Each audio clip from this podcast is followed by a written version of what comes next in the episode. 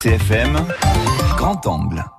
Et dans notre reportage, une nouvelle victoire pour les victimes de l'amiante. Et oui, on en parle dans ce grand angle. Le 5 avril, la Cour de cassation a décidé en effet d'élargir le préjudice d'anxiété à tous les salariés exposés à l'amiante. En clair, plus besoin d'être malade pour réclamer une indemnisation. Pierre-Louis Sarr. Ce nouvel arrêt de la Cour de cassation, c'est la reconnaissance du risque encouru. En clair, le salarié qui peut justifier d'une exposition générant un risque élevé de développer une pathologie grave peut demander à être indemnisé.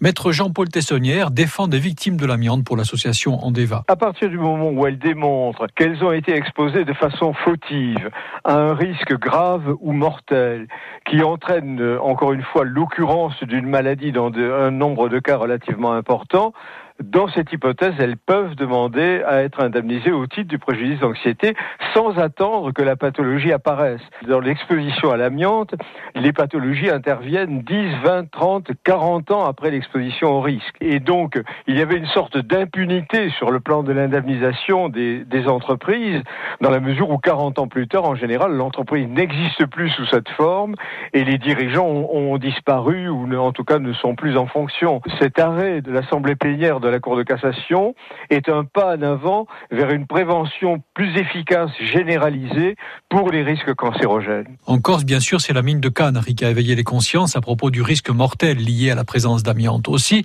pour le représentant régional de l'Andeva, l'arrêt de la Cour de cassation est un revirement de jurisprudence de la plus haute importance. Marcel Spampagne. Écoutez, ça va changer énormément de choses. À partir de maintenant, évidemment, il est certain que tous les ouvriers, les, ont, les terrassiers, tout ça qui ont, qui ont été au contact de l'amiante, pourront euh, avoir le préjudice euh, moral et le préjudice d'anxiété, surtout le préjudice d'anxiété.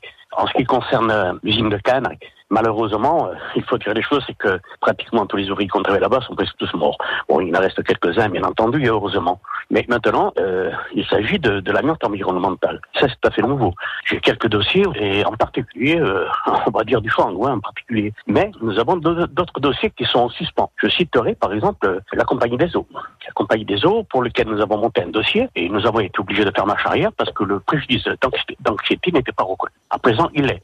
Nous avons des ouvriers qui ont qui ont été au contact de l'amiante, qui sont à la retraite et qui sont malades. Ils sont malades, mais seulement il n'y a aucune reconnaissance de maladie professionnelle, donc dans l'impossibilité de monter des dossiers.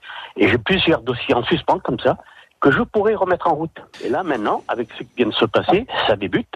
Et vous savez que ça va faire jurisprudence, bien entendu. Hein. Je crois qu'il va y avoir beaucoup de travail. En Haute-Corse, la présence de serpentine, c'est l'amiante à l'état naturel, a été avérée dans 139 des 236 communes du département. Un grand angle sur l'amiante à écouter quand vous voulez sur notre site bleu RCFM.